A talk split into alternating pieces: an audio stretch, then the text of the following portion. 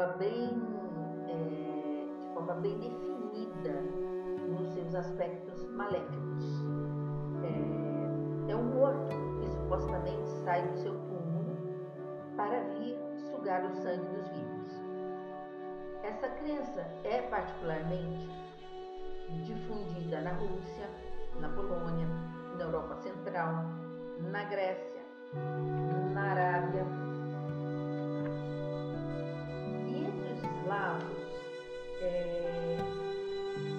Acreditava-se é, que era preciso atravessar com uma cunha de madeira os cadáveres dos mortos, é, para que essas almas não retornassem como vampiros.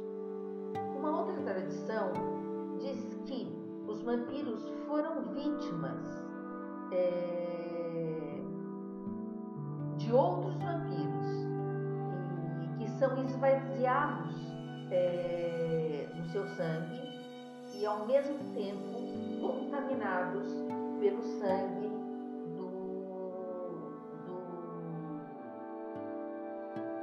daquele que o amaldiçoa, porque se transforma em uma maldição. É, de certa forma, quando o fantasma ele atormenta o ser vivo pelo medo, o vampiro mata o homem tirando a sua substância.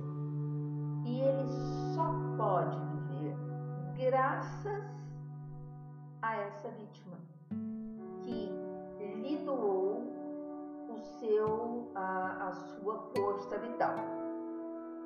A interpretação aqui ela pode basear-se na dialética do perseguidor perseguido, do devorador devorado, porque é aquele que mata e vive através da morte.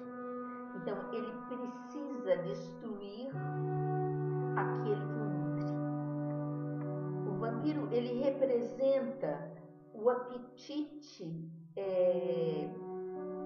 exagerado é, do viver.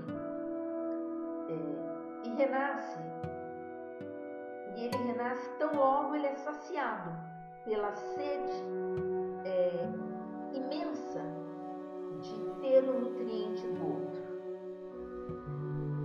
E que ele esgota se satisfazendo em vão, porque ele novamente terá matar para se satisfazer. É, na verdade, é o dominador que acaba dominado. É, a gente transfere a, essa fome devoradora do outro é, que, que, que, passa por um, um fenômeno de autodestruição, porque,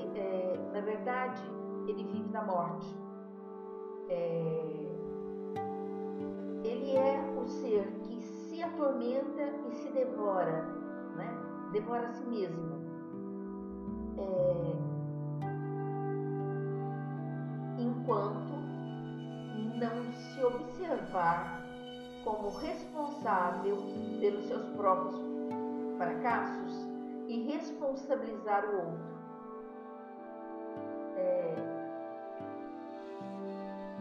Homem plenamente é, assumido, ele exerce suas responsabilidades de forma plena. E principalmente quando aceita a sua sorte de mortal.